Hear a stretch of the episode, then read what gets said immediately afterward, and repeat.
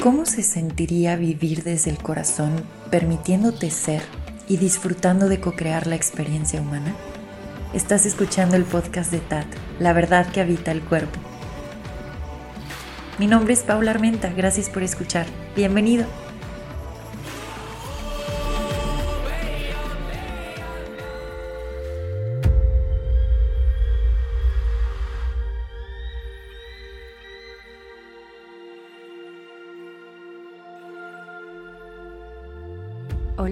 Muchas gracias por acompañarme en este episodio. El día de hoy tenemos episodio bitácora. Esto creo que, aunque ya lo hacía, no tenía un nombre como tal dentro del podcast. Y me sirve porque así ustedes ya, pueden ir como sintiendo de qué va cuando vean en el título bitácora y luego, no sé, el nombre que le vaya a poner. Las bitácoras funcionan para poder ver el rompecabezas completo de muchas experiencias que parecerían aisladas y que tengo registradas como en distintos cuadernos, pero que luego no lo vuelvo un tema específico porque no lo siento tan extenso. Entonces como que la bitácora une varios de esos temas en un solo episodio y al final es como esa plática rica y un espacio de reflexión en espiral. Así funciona este rollo de la bitácora para mí. Así que espero disfrutes mucho este episodio y vamos a comenzar. Me gustaría iniciar agradeciendo muchísimo la paciencia de ustedes hacia la forma en la que este contenido se va compartiendo. Em, yo he estado practicando muchísimo la paciencia conmigo misma y con esta parte de la inspiración, cuando llega, cómo se mueve, en qué momento la idea que estoy reconociendo en mí es realmente para materializarla, cuáles son ideas que simplemente les tengo que poner voz porque son para otros seres, no son para mí. O sea, como que he estado haciendo esa maestría en los últimos meses y pues por lo mismo de estar subiendo un episodio todas las semanas, de pronto sentí que el flujo cambió. Y me gusta respetar muchísimo cuando el flujo cambia. Y no sabía cuánto tiempo iba a ser o cómo iba a ser el rollo y también por eso no avisé, porque pude haber dicho como, ok, hasta aquí eh, vamos a hacer una pausa y nos vemos pronto, pero no lo sentí así, entonces dije como, creo que se requiere silencio, cuando salga el siguiente episodio, pues saldrá. Entonces aquí estoy con esta bitácora. Ahora, mientras he estado como en este silencio y de pronto pasa una semana y no hay episodio y luego sí hay episodio, etcétera, han estado sucediendo muchísimas cosas. Yo este año, como lo saben, porque en todos los episodios lo he dicho, decidí cambiar la impronta, el cómo estaba experimentándome y experimentando mi realidad. Todavía veía en mi sistema prisa, estaba como queriendo accionar por todos lados, metiéndole unas chingas al cuerpo, las cosas como son, o sea, estaba, eh, puedes más, dame más, como con esta visión que muchas veces se comparte y se romantiza muchísimo en sociedad, entonces, bueno, andaba ahí y sabía que yo tenía que hacer un cambio importante, sobre todo porque toda mi vida, eh, me refiero, el año pasado y el año antepasado, toda mi vida estaba enfocada a darle durísimo con el proyecto de TAT, de la verdad que habita el cuerpo. Y sí, obviamente mi compromiso, pero llegó a ese punto de reconocer y les juro que fue como...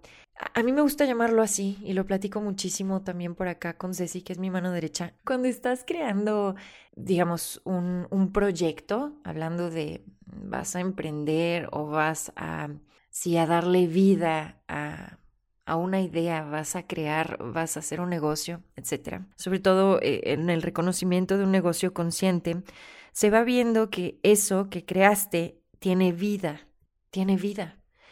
Y voy a usar esta palabra, se vuelve una entidad. Y esta entidad se comunica contigo, te muestra cómo está el movimiento de energía, que se requiere, está consciente. A lo mejor no es el tipo de conciencia que nosotros entendemos como lo que hemos leído en libros o lo que significa estar consciente, pero al final nuestros proyectos y todo lo que estamos ah, creando y pariendo, eh, sí se dice pariendo, ¿verdad? sí, que entramos en estas etapas para, para permitir eh, que nazca algo nuevo y luego nutrirlo. Bueno, en fin, está vivo, está vivo, es una entidad. Y mm, yo me di cuenta a finales del 2021 que la entidad TAT me decía, muchísimas gracias por haber estado al pie del cañón dos años seguidos, pero se requiere que tú vivas, porque si no estás reconociendo las áreas de tu vida, todas las áreas de tu vida, eso se va a ver permeado acá. O sea, al final mi energía está nutriendo a la entidad como un bebé y yo sentía que ese bebé se comunicaba conmigo y me decía, ok, mira, ahorita estoy así en este periodo, si tú no te nutres a ti misma, no me vas a poder seguir nutriendo, sobre todo para lo que significa TAT, ¿no? Estar consciente y en un cuerpo, dejar que el cuerpo te muestre las claves como vehículo biológico majestuoso que es. Entonces, Mm, llegó un punto en el que literal sentía, lo podía sentir en sueños, cuando hacía meditaciones, cuando tenía pláticas con Ceci, que forma parte del equipo de TAT. Y es como creo que ahorita la entidad requiere que los que formamos parte de esta entidad se enfoquen también en desarrollar belleza en todas las áreas de su vida y que puedan estar apreciando el instante, que puedan estar yendo cada vez más lento, porque si no, entonces podríamos caer en la incongruencia de estar diciendo que esta entidad, los talleres, los acompañamientos y todo lo que se da es para una vida lenta, para entrar en apreciación, en suavidad, en elegancia, para estar consciente en tu cuerpo. O sea, si yo no lo puedo estar aplicando y luego quiero acompañar a otros a que lo vivan, pues no, no va a tener la misma potencia. Se puede entender a nivel mental, pero no lo tiene que vivir. Entonces, cuando empecé como a hacer un asesoramiento conmigo misma, me di cuenta que sí, que por dos años toda mi energía estaba puesta en TAT y que había muchísimas cosas que no estaba considerando, ¿no? Como me levantaba y era directo a grabar y vamos a hacer esto. Cuando alguien me decía, ok, oye, ¿no quieres platicar conmigo o hacer algo diferente? Yo era como, no, no puedo porque tengo muchas ganas de poner mi energía total y completamente en esto de la verdad que habita el cuerpo. Entonces, hasta luego, no, no tengo espacio para absolutamente nadie más ni nada más. Hasta que les digo que algo me removió y fue como, no, sí, tienes que nutrir todas las áreas de tu vida, no solo puede ser esta. Y entiendo por qué estuve dos años, o sea, era importante nutrirlo, pero luego también reconozco que puedo disfrutar muchísimo todo lo que hago por acá, pero si no estoy consciente del por qué lo estoy haciendo, podría ser una forma de evadir o distraerme, por ejemplo, de mi cuerpo emocional o de lo que ahorita está requiriendo mi atención con mi cuerpo y como a veces es súper, súper incómodo, es como, no, no, no, no, no, mejor lo canalizo y me enfoco acá. Entonces he estado como reconociendo que no le voy a dar la vuelta a eso porque cuando lo veo se me destapan cosas majestuosas. Entonces, bueno, em, sí, bitácora, tenía que incluir eso porque bueno, sí, la entidad pidió entonces como un cambio. Entonces, en este cambio y en este año en específico, también quería poner a prueba esta parte del Human Design. No solo estarlo estudiando mentalmente todo el tiempo, leyendo libros, sino decir, ok, ya sé cuál es mi estrategia dentro del Human Design. Si no sabes de qué estoy hablando, ya hice otro episodio sobre esto para que lo puedas escuchar. Pero bueno, es como ya sé cuál es mi estrategia, soy una generadora y ya sé que mi autoridad interna es sacral antes de seguir leyendo más y tomar más talleres sobre esto y seguir entendiendo más y más y más cosas, ya puedo comenzar a aplicar mi autoridad y mi estrategia. Así que todo este año voy a estar experimentando y el que sigue y el que sigue, pero me voy así como que un paso a la vez. Entonces voy a empezar a experimentar lo que es mi estrategia, esta parte de poder responder ante los estímulos en lugar de querer iniciar cosas solo porque cruzan por mi mente, esperar a responder ante los estímulos externos, reconocer también los internos, pero estoy ya más consciente de los externos y mm, reconocer el impulso del sacro, que se puede sentir como esa parte intuitiva, el gut feeling en, la, en el estómago, una sensación que permea todo el cuerpo en mi caso, que me causa un sí radical en el cuerpo. A veces salen sonidos, Uh, como ser sacral, eh, mm, usas mucho los sonidos, en fin, sí. Y dije, ok, voy entonces a entrar en un periodo en el cual se requiere paciencia, yo lo sé, se requiere también crear toda, todo un espacio muy amable en lo que estoy transicionando de lo que había construido con la mente no está bien ni mal, solo sí reconozco lo que había construido desde el deber ser, desde lo que otros me habían dicho que tenía que hacer. Entonces era como observar todo eso, agradecer muchísimo todo lo que creé desde ese espacio y luego dejar que se disuelva lo que se tiene que disolver, entrar entonces en ese espacio que les digo es un espacio majestuoso en donde pues todavía no estás en donde a lo mejor vas a estar de acuerdo a la alineación con tu propio cuerpo, porque hay un periodo como de limpia, así lo estoy viendo, donde les digo, se cae todo lo que construiste desde otro espacio. Entonces todavía no estás en la, en la otra parte, sin embargo ya comenzaste este periodo de seguir tu estrategia y tu autoridad. Entonces, ¿cómo puedes hacer más amable esos periodos en donde a lo mejor pues solo estás transicionando y se siente incómodo, pero ¿cómo puedes hacerlo súper nutritivo? Entonces yo sabía que quería empezar a responder y en lugar de estar iniciando desde el miedo y es que si no lo hago yo, ¿quién lo va a hacer? Tengo que moverme, tengo que moverme. Es como, wow, estas ganas de moverme y moverme y moverme y moverme, debajo traen muchísimo miedo. Primero quiero voltear a ver el miedo, cuál es este miedo, de dónde brota, su origen, sentarme con él, tomarme un té con este, con este miedo y de ahí esperar. ¿Qué, qué pasa si no acciono? Y créanme, esto, o sea, yo me lo cuestiono a mí misma y, y pues puede generar muchísimas cosas en el cuerpo y muchísimas cosas a nivel externo, de pronto decir, ¿y qué pasa si no acciono? ¿No?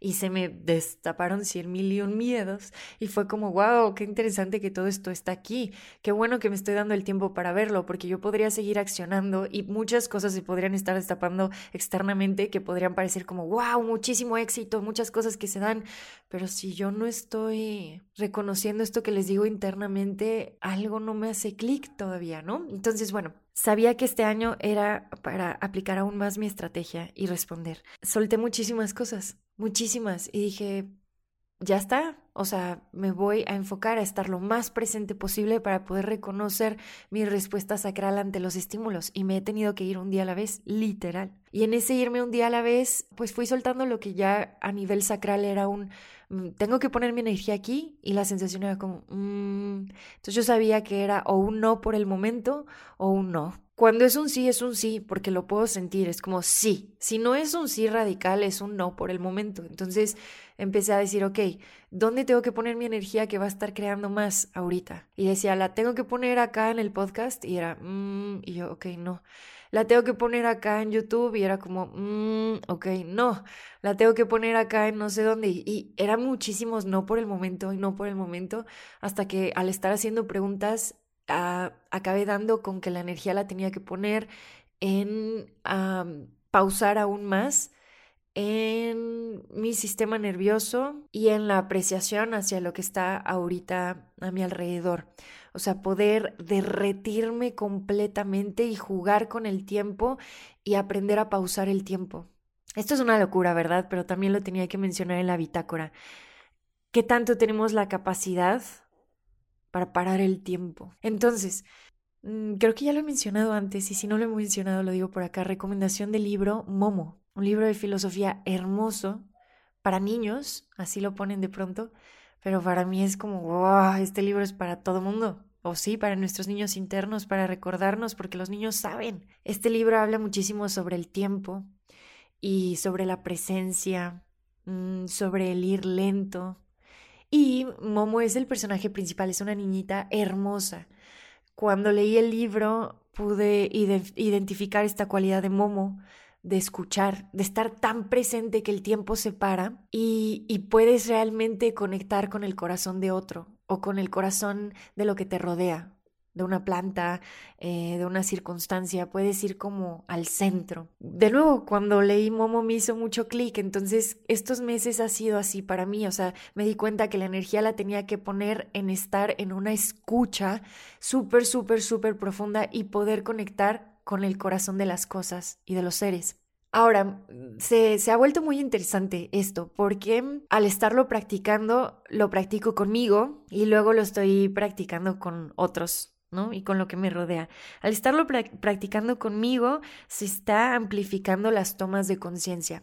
No sé si ya hice un episodio sobre lo que es la toma de conciencia, pero es el básicamente darte cuenta. Te empiezas a dar cuenta a dar cuenta de quién eres, a dar cuenta de tu cuerpo, a dar cuenta de las capas de condicionamiento que están por ahí, a darte cuenta de los sistemas de creencias, te das cuenta también de, del entorno, te das cuenta del cuerpo emocional, te das cuenta, te das cuenta, en general te das cuenta, tomas conciencia. Entonces empieza a amplificarse las tomas de conciencia al estar en una escucha contigo y con lo que te rodea. Es una danza interna y externa y de pronto te das cuenta que todo se vuelve como un mismo núcleo.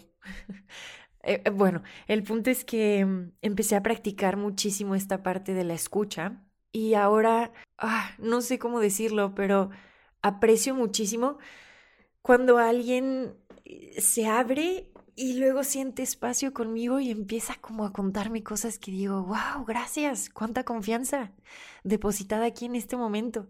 Y luego se me quedan viendo y es como, ¿cómo le hiciste? O sea, te conté cosas que no le he contado a nadie y yo como, mm, no tengo ni idea, porque no estaba en mi mente que me contaras tu intimidad. Yo solo estaba tan presente y derritiéndome con lo que me contabas que simplemente así fue. así tenía que ser. Em, y lo chistoso es que entre más lo practico, también me doy cuenta cuando alguien tiene esa capacidad para recibirme o cuando no. O sea, puede alguien estarme viendo y como, sí, cuéntame. Y luego mm, ya me di cuenta que se perdieron en su mente. Y es como, bueno, no pasa nada, esto es una práctica, pero se me hace muy atractivo y muy interesante cuando alguien se sienta enfrente de mí y tiene también esa capacidad para escuchar y derretirse completamente en el espacio que estamos compartiendo. Se me hace, o sea, tan, voy a usar esta palabra, tan sensual, en, en sensual como esta capacidad para para percibir y para recibir y para reconocer el disfrute de la experiencia humana. Me fascina, me fascina cuando lo vivo yo, pero también cuando coincido con alguien que se derrite en la escucha. Les juro, en un segundo puedo detectar si me estás escuchando o no. y está bien, de nuevo es algo que uno tiene que ir creando capacidad, porque yo antes creía que escuchaba, pero si estaba juzgando o tratando de ya responder a, la que, a lo que la otra persona me estaba diciendo, todavía estaba en periodos de reconocer el juicio que había por dentro. No sé si, si esto se alcanza a entender, pero antes lo que me pasaba es que me sentaba a escuchar a alguien y mientras lo escuchaba por dentro ya sentía diez mil y un respuestas a eso que decía, como si yo tuviera que defender algo, algún punto de vista que yo tenía. Entonces cuando escuchaba ya estaba aunque no parecía, ¿eh? Pero ya estaba yo juzgando, ya estaba como, eh, eh, no, a ver, esto que dijo, yo creo que le voy a tener que responder esto. Y había veces que interrumpía y que sentía que tenía que dar mi punto de vista a la fuerza. Y ahora es como, wow, siento mucho espacio por dentro y no siento que tenga que defender absolutamente nada. Y eso es majestuoso. Así son las bitácoras, ¿eh? porque yo iba a hablar sobre la conferencia y me fui hasta la escucha. Pero esto fue clave, clave, porque entonces de estarme escuchando y de estar respondiendo al estímulo a externo y reconociendo mi respuesta sacral, hice muchísimo espacio para que llegara la conferencia. A lo mejor hay gente que me dice, ok, ¿y qué, puertas tocaste o qué tuviste que hacer para que la conferencia llegara? Y yo digo, pues tuve que respetar mi, mi, mi estrategia y mi autoridad sacral y así fue como llegó la conferencia. Me invitaron, respondí, la respuesta un sí, con todo y miedo, porque a veces creemos que cuando digamos un sí, a lo mejor como generadores em, o desde esta respuesta sacral, va a ser un sí que no tiene miedo de por medio, ¿no?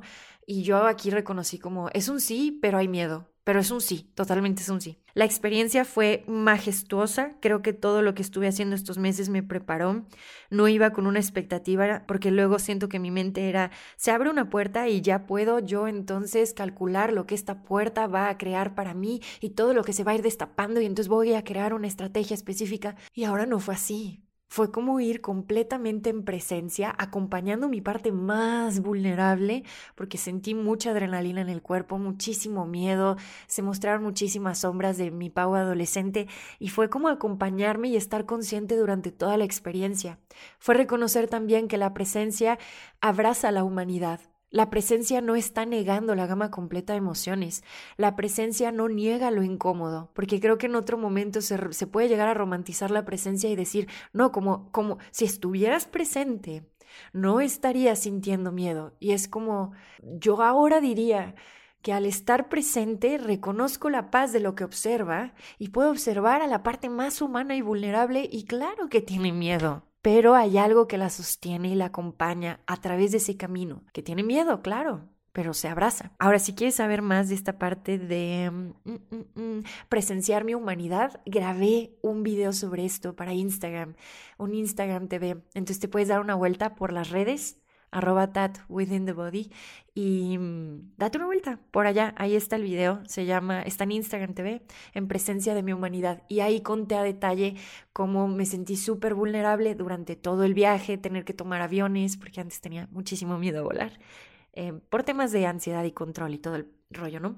Este, pero bueno, ahí entra detalle. Entonces, si, si quieres darte una vuelta por allá, creo que te va a gustar ese video y es una plática como de una hora poderosísima. Entonces, diría que al final, mm, pues no tenía expectativas sobre qué es lo que iba a suceder eh, en esta experiencia y estuvo majestuoso porque no, o sea, no sé qué puertas se vayan a abrir externamente. Sí sentí que di un salto, pero lo sentí como un salto de conciencia dentro de mi propio cuerpo y sí sentí que hubo expansión, pero fue una expansión que me llevó aún más profundo. Entonces son como, son como conceptos chistosos, ¿no? Pero sí, sentí que fui bien profundo y que pude abrazar como esas partes, las, les digo, las más frágiles o las más vulnerables, y luego reconocí una conexión importante con los humanos y con la tierra que, que, que en este momento habito fue, entre más pude abrazar el miedo y esa parte imperfecta, más pude reconocer a otros en cuanto acabé la conferencia y me sentí hiper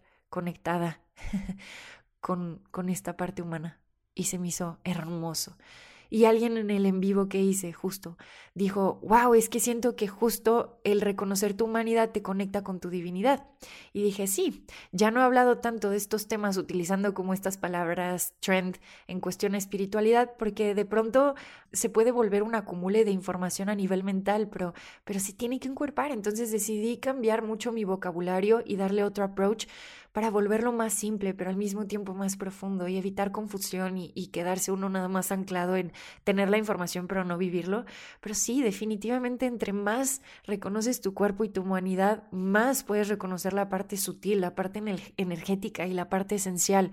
Más se abre ese mundo entre más anclado estás al cuerpo. Ok, hasta me estoy mareando de todo lo que les estoy contando. Siento que es muchísima energía. Voy a ir cerrando este episodio bitácora compartiendo otra cosa que anoté el otro día. No sé por qué voy a cerrar con esto, porque de nuevo ya, es bitácora, entonces ya saben que chile, mole y pozole todo al mismo tiempo por acá, pero claro que se conecta. El domingo 3 de, ahorita les digo, no sé qué mes es este. Bueno, no sé cuándo fue, no sé si fue junio, porque ahora estoy confundida. Mi agenda no trae el número del mes. Bueno, fue un domingo, 3. el día era 3, domingo. Y puse, los amores imposibles. De esos que se prometen eternamente al otro y por lo mismo no vuelven a ver a nadie más. ¿Será esto un implante? Me deseo a mí misma vivir enamorada intensamente de mi vida, toda mi vida. También me deseo constante amor en todas sus formas. Me reconozco como una romántica consciente. No se trata de dejar de vivir o cerrarte a más posibilidades por ese amor, Mm, y lo puse por aquí. Muchos piden enamorarse en pareja. Yo pido enamorarme de mi ser, de la vida y de todo lo que me rodea. Más lo de pareja. Ok, no sé por qué estoy cerrando con eso, pero es que abrí mi cuaderno y lo vi y dije, ah, esto está muy interesante.